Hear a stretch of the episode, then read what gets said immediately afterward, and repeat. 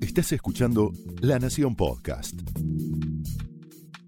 A continuación, el análisis político de Carlos Pañi en Odisea Argentina. Muy buenas noches.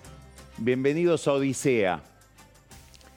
En la Argentina hay desde hace tiempo, y ahora se ha agravado, se ha profundizado, un debate ideológico. No es un debate sobre distintas opiniones dentro de un consenso básico sobre reglas de juego y sobre una definición compartida de democracia.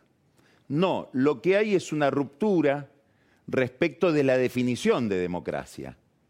Y eso se ha acelerado en los últimos días con el ataque de Cristina Kirchner a la Corte Suprema de Justicia.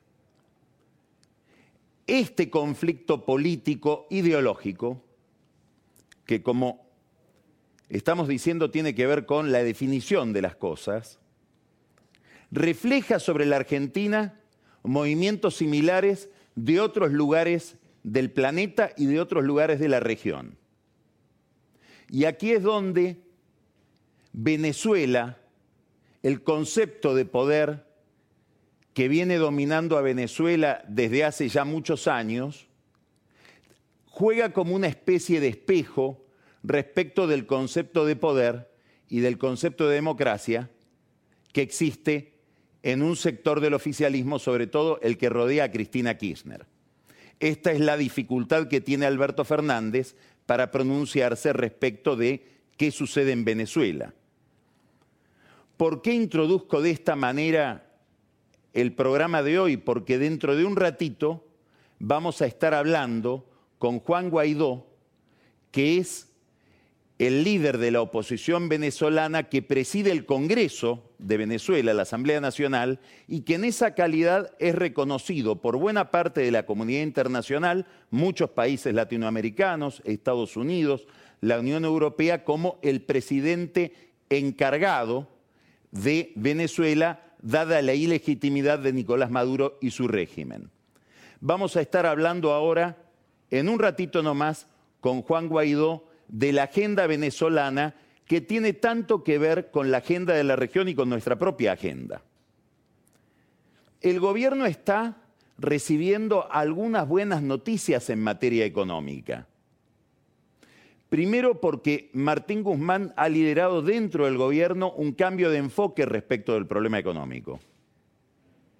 Guzmán ha abordado, por propia vocación, por su propia inspiración intelectual, o también sumado a esto por la necesidad de establecer un diálogo profesional y técnico con el Fondo Monetario Internacional, una visión del problema económico argentino y sobre todo del problema que está en la raíz de, de la corrida cambiaria y de la brecha cambiaria, un enfoque que tiene que ver con el exceso de pesos. En la Argentina sobran pesos. ¿Y por qué sobran pesos? Porque hay que financiar un déficit fiscal enorme y ese déficit fiscal no hay otra forma de financiarlo o es muy difícil encontrar otra forma que no sea la emisión monetaria. Entonces, Guzmán, en un marco de mentalidad, en un marco conceptual que no le es el más favorable por parte del kirchnerismo, encara el problema del déficit fiscal. Y estamos viendo a este oficialismo hacer cosas que no pensábamos que iba a hacer. Un ajuste en las jubilaciones, un ajuste en el déficit fiscal por la vía de la obra pública, una suspensión muy controvertida dentro del mismo oficialismo del IFE, del ATP, del auxilio a las empresas durante la pandemia, y un aumento de tarifas que todavía se está discutiendo porque tiene enormes resistencias por parte, sobre todo de Cristina Kirchner. Hoy hay una multa que le aplica el Enargas, que está dominado por alguien muy ligado a Cristina, como es eh, Federico Bernal, contra Metrogas, que es una empresa de IPF. Y pareciera que detrás de ese conflicto, de esta multa muy importante del órgano de control contra Metrogas, está el conflicto por el aumento de tarifas. Hay una segunda dimensión de la economía que le, sonríe al gobierno, o por lo menos que lo alivia de una situación muy complicada objetivamente, que es el aumento en el precio de las materias primas, que está asociado sobre todo a una recuperación de China mucho más rápida de la que se suponía. Y además, Guzmán, específicamente Martín Guzmán, tiene la suerte de que gana en Estados Unidos un gobierno, el de Joe Biden, que designa a Janet Yellen como secretaria del Tesoro y Yellen es una académica que ya ah, cumplió funciones como presidenta de la Reserva Federal, muy ligada, probablemente la alumna preferida de Joseph Stiglitz, que es el profesor que dirigía el equipo, que dirige el equipo de investigación del que participaba Guzmán desde de ser ministro de Economía. Quiere decir que Guzmán tiene una línea directa con la Secretaría del Tesoro, que es muy importante para un país que tiene que sostener su, economía en, en, un diálogo permanente con el Fondo Monetario Internacional, porque en el fondo, en el Fondo Monetario Internacional los que mandan son los Estados Unidos. Nota al pie de página, este vínculo probablemente lo vuelva a Guzmán un funcionario inamovible en la medida en que el gobierno siga pretendiendo enmarcar la política económica en acuerdo con el Fondo Monetario Internacional. Ahora, todo esto, que son, obviamente no es la panacea, porque estamos hablando de un ajuste fiscal, de un ajuste monetario que va a significar subir la tasa de interés en medio de una recesión, es siempre caminar sobre la cuerda floja y hacer probablemente cosas contrarias a las que pide el contexto, tiene un límite. Y tiene un límite severísimo. Todo esto que está haciendo el Ministerio de Economía va a servir de muy poco si no se recupera la confianza, que es un activo político, no técnico-económico. Y aquí es donde la discusión político-institucional conspira desde el mismo oficialismo contra la política económica que quiere seguir Guzmán y que avala Alberto Fernández. Primero tenemos un problema obviamente que impacta directamente en la inversión. Hay bajísima inversión en la Argentina, bajísima. Probablemente haya que remontarse mucho en la historia para encontrar momentos con menos inversión que hoy, local y extranjera.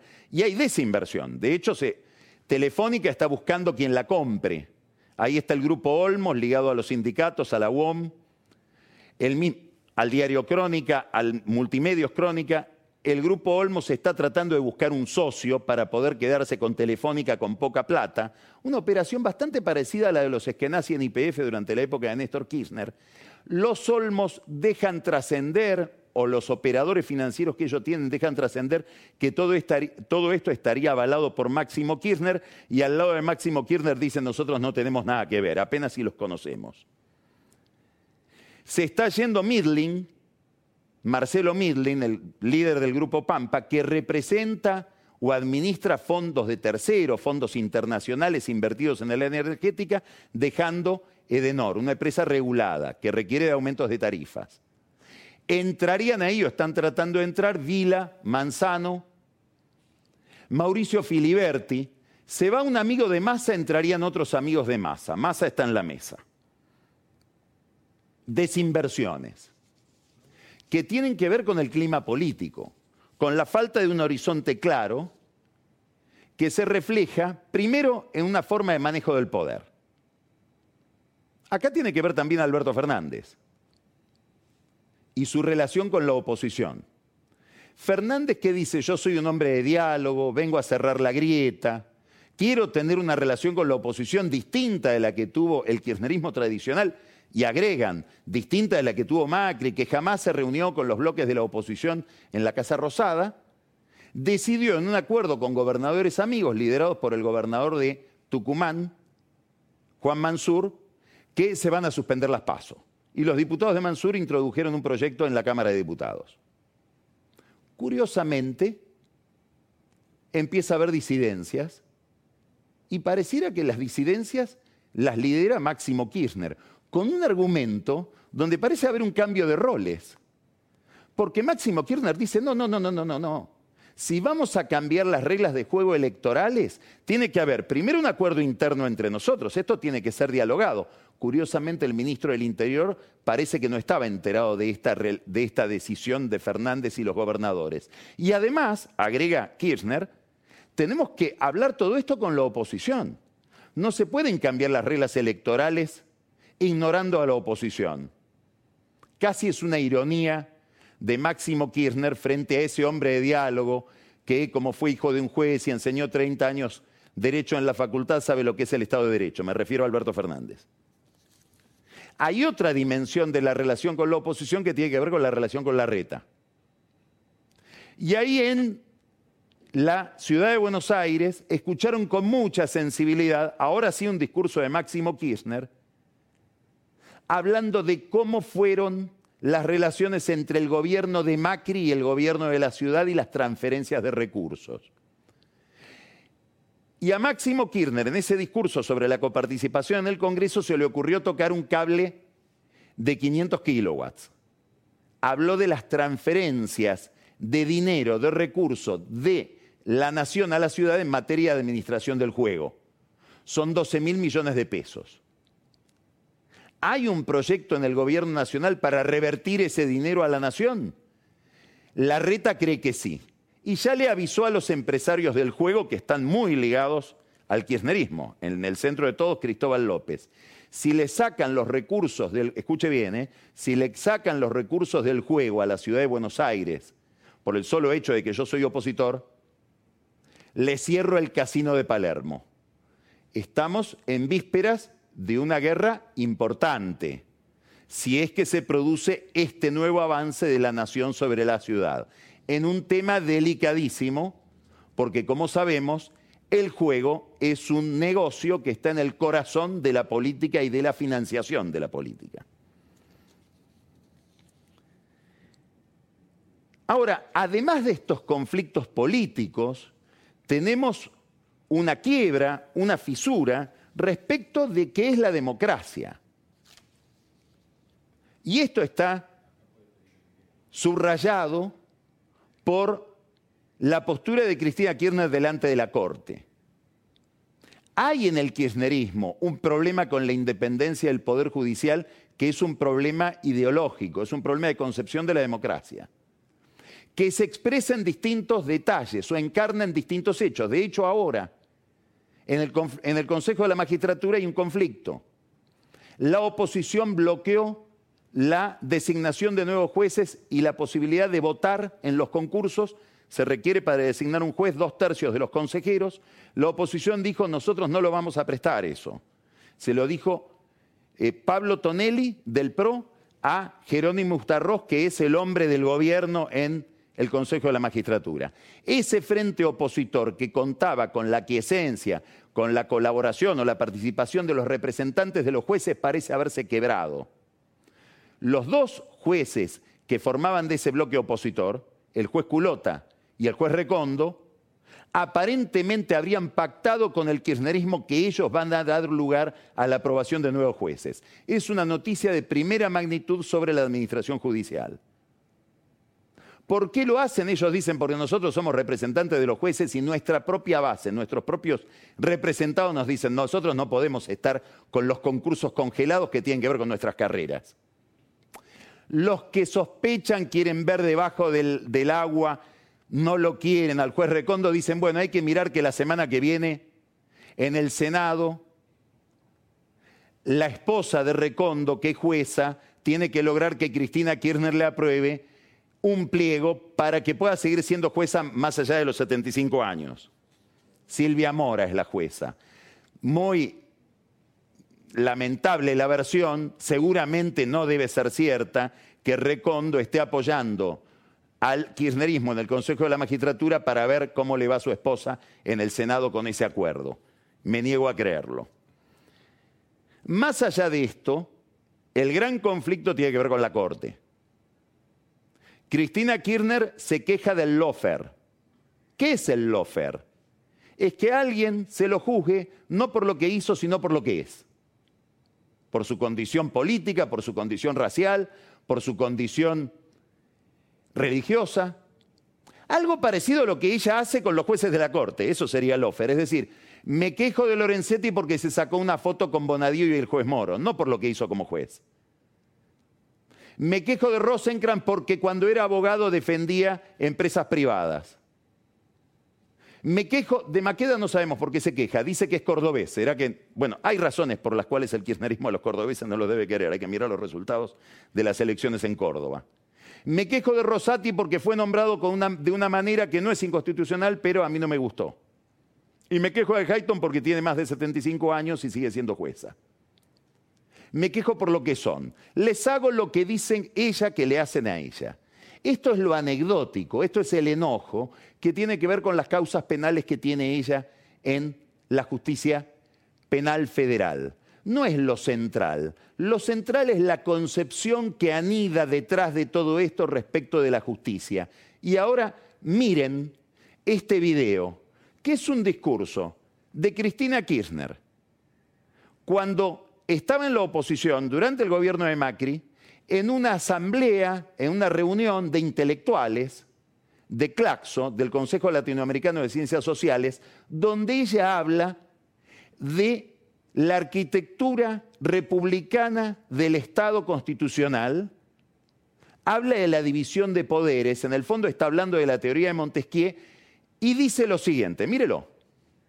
Debemos tener nuevas arquitecturas institucionales para preservar el funcionamiento de la democracia. Tengan en cuenta ustedes, tengan en cuenta ustedes esta forma de organización de gobernanza del mundo occidental data de 1789, porque esta división entre poder judicial, poder legislativo y poder ejecutivo data de 1789, de la Revolución Francesa. En la Revolución Francesa se cae el Ancien Régime. Miren de dónde data. De 1789. Gobernar una sociedad, un país con tres poderes y uno de los cuales además es vitalicio, como el Poder Judicial. Rémora de la monarquía. Rémora de la monarquía, si las hay. ¿Qué quiero decir con esto? Que estamos con el mismo sistema de gobierno de cuando no existía la luz eléctrica, ni el auto. ¿A alguien se le ocurriría hoy sacar una muela o hacer una operación, si es que existía de apéndice en aquella época, no creo, pero ¿alguien sacaría una muela como si sacaban las muelas en 1789? Seguro que no. ¿Alguien se operaría de algo como... bueno, nosotros a, pesar de el inmenso desarrollo tecnológico, estamos con lo mismo. Exige, exige sí repensar nuevas arquitecturas institucionales que permitan además la participación institucional y la regulación institucional de nuevos actores que tampoco existían en aquellas épocas. No existían las multinacionales, no existían las transnacionales, no existían la financiarización del capital, no existían los organismos multilaterales de crédito, no existía nada de lo que hoy existe y que tiene un inmenso poder. Yo siempre digo, cuando uno llega al gobierno, si tenemos que representar lo que significa el gobierno del poder legislativo y el poder ejecutivo, que es lo que se somete a elecciones cada dos años o cada cuatro, podemos decir que eso representa un 20, un 30% del poder. El otro 70 u 80% del poder está fuera, en organizaciones, en organismos, en sociedades, en medios de comunicación, cosas que no están reguladas ni en ninguna constitución ni en ninguna ley. Por eso es imprescindible darse una nueva arquitectura institucional que refleje la nueva estructura de poder. Importa poco el rigor lógico de todo esto histórico, porque es cierto, nadie se sacaría una muela como se la sacaba en 1789. Ahora, los principios lógicos, por ejemplo, inclusive son anteriores a 1789. Se lo formularon por primera vez en el siglo IV antes de Cristo. Habría que renunciar a los principios lógicos también. O el derecho, todo el derecho civil viene de los romanos, es viejísimo. Habría que renunciar a principios básicos de la civilización porque son muy antiguos. Más allá de esto, lo que interesa es que no hay una perversidad que consiste en pensar algo y hacer lo contrario. No, no. Cristina Kirchner tiene otra idea de la democracia. Tiene una idea tal que supone que la democracia no es la consagración de los derechos de las minorías, sino el imperio del derecho prepotente de las mayorías. Y tiene una concepción del Estado y de la vida pública por la cual todo lo que no está regulado debe estar regulado. De muchas cosas que ella dice que no estaban reguladas en 1789 porque no existían, están reguladas hoy. Pero lo que está diciendo en este discurso es todo debe estar regulado, porque el Estado debe organizar a la sociedad, que debe ser una comunidad organizada, como decía el general, desde el Estado. Esto es un principio muy autoritario, muy antiliberal, con rasgos fascistoides de lo que es la concepción de la vida en común. Estas ideas ponen en tela de juicio las ideas sobre las cuales se escribió la Constitución argentina y las ideas de la tradición, digamos, republicana o liberal. Si nosotros miramos en la pantalla gigante este problema, nos vemos reflejados en la situación venezolana, donde la crisis de estas ideas llegó mucho más lejos. Entonces ahora tenemos un gobierno ilegítimo que lo único que le quedaba por conquistar era el Congreso, la Asamblea Nacional, que preside Guaidó, el presidente de la Asamblea con el que vamos a hablar en pocos minutos.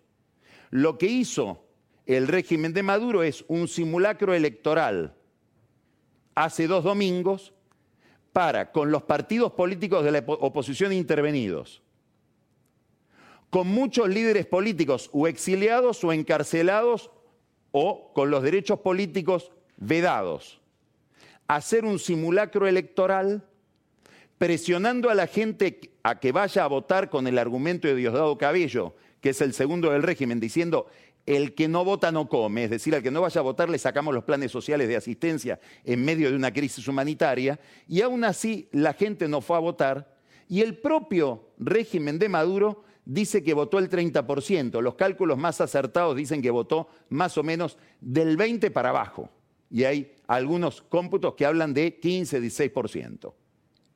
Ahora es clave tener esa asamblea porque es tener el último poder del Estado en manos del régimen y un poder que además sirve para convalidar operaciones económicas como contratos petroleros, contratos de minería, etc. Sobre esta base, la oposición, liderada por Guaidó, convoca a una consulta popular que se desarrolló durante toda la semana pasada y en la que votaron, en el marco, en el clima de una dictadura, Felipe González dice de una tiranía.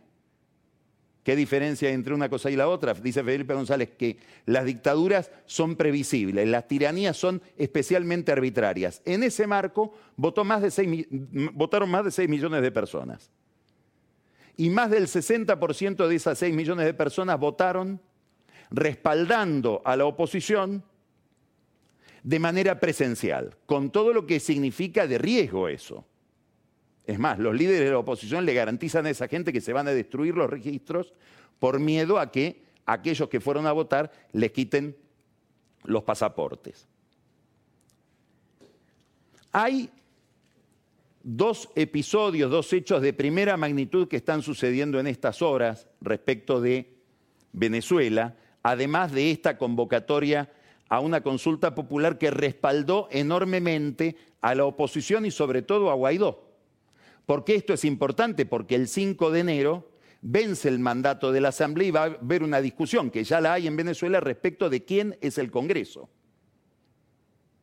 Las principales democracias del mundo, 18 países latinoamericanos, la Unión Europea, Estados Unidos, dijeron, el Congreso sigue siendo esta Asamblea que preside Guaidó, porque esta elección es ilegítima, es un simulacro, es apócrifa. La Argentina no se expide. El segundo hecho importante sucedió hoy. ¿En qué consiste? es un pronunciamiento de Fatou Bensouda, que es una abogada que fue magistrado de su país, de Gambia, y que es la jefa de los fiscales de la Corte Penal Internacional. Esto es una noticia importante. La jefa de los fiscales de la Corte Penal Internacional acaba de dictaminar que hay materia para que se abra un caso en la Corte Penal Internacional respecto del régimen de Maduro por haber cometido desde 2014 en adelante crímenes de lesa humanidad. Esto viene a convalidar o a darle materialidad procesal a las denuncias de Michelle Bachelet sobre violaciones de derechos humanos en Venezuela y al dictamen, al informe que hizo una comisión especial de la Comisión de Derechos Humanos de Naciones Unidas, con sede en Ginebra, sobre Venezuela, donde plantearon que hay 45 funcionarios del gobierno de Maduro involucrados en estos crímenes de lesa humanidad, que fueron organizados por Maduro, su ministro del Interior y su ministro de Defensa. Estamos hablando ya de otro grado de problematicidad, de otro nivel de aberración respecto de lo que es el funcionamiento democrático.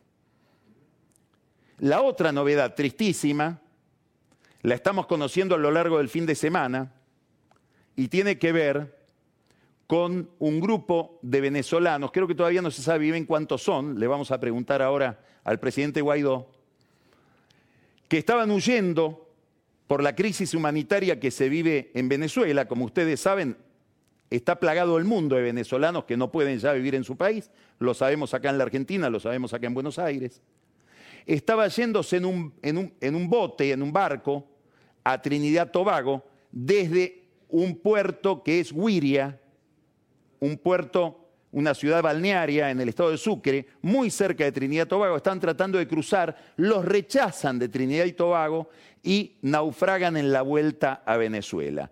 De ese naufragio sabemos que hay 19 muertos y empiezan a ver a estas horas versiones muy extrañas porque algunos cadáveres tendrían aparentemente mutilaciones y registros de bala.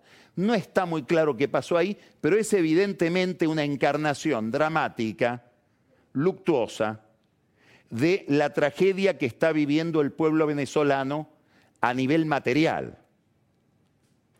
En el país de la energía, en el país del petróleo, no hay combustible, hay cortes de luz, faltan los elementos básicos de consumo, sobre todo en el sector sanitario en medio de la pandemia. Y esto termina encarnando en esta tragedia de Wiria. Hay un autor que escribió mucho sobre peronismo, que es profesor en la Universidad de Harvard, en la Escuela de Gobierno, que se llama Steven Levitsky. Escribió un libro que se llama ¿Cómo, ¿Cómo mueren las democracias? Y la tesis de ese libro es que se puede terminar con la democracia sin un golpe de Estado de la vieja usanza, con un ataque exterior, los militares que toman el poder. No. Puede haber otro tipo de golpe. El golpe que está denunciando, por ejemplo, hoy la oposición en la Argentina con el ataque de Cristina Kirchner la Corte. Le acaban de, Elisa Carrió inspiró a Cambiemos para que inicien un pedido de juicio político en el Congreso. ¿Por qué? Porque suponen lo que sostiene Levitsky en este libro, que las democracias, por autoritarismo de derecha o de izquierda, pueden morir por corrosión interna. Porque el virus del autoritarismo las va corroyendo y va minando las instituciones. Y las va pulverizando para que el pluralismo se convierta o dé lugar al poder de la voluntad del que manda. Es un tema central para nosotros. El filósofo Kierkegaard danés solía usar una expresión en latín que decía, de te fábula narratur. Es de vos que habla esta fábula. Esta historia que parece de otro está hablando sobre vos. La historia de Venezuela en muchas dimensiones, está hablando sobre nosotros. Esto fue el análisis político de Carlos Pañi en Odisea Argentina, un podcast exclusivo de la Nación. Escucha todos los programas de La Nación Podcast en www.lanacion.com.ar. Suscríbete para no perderte ningún episodio. Estamos en Spotify, Apple Podcast, Google Podcast y en tu reproductor de podcast favorito. Seguí escuchando La Nación Podcast.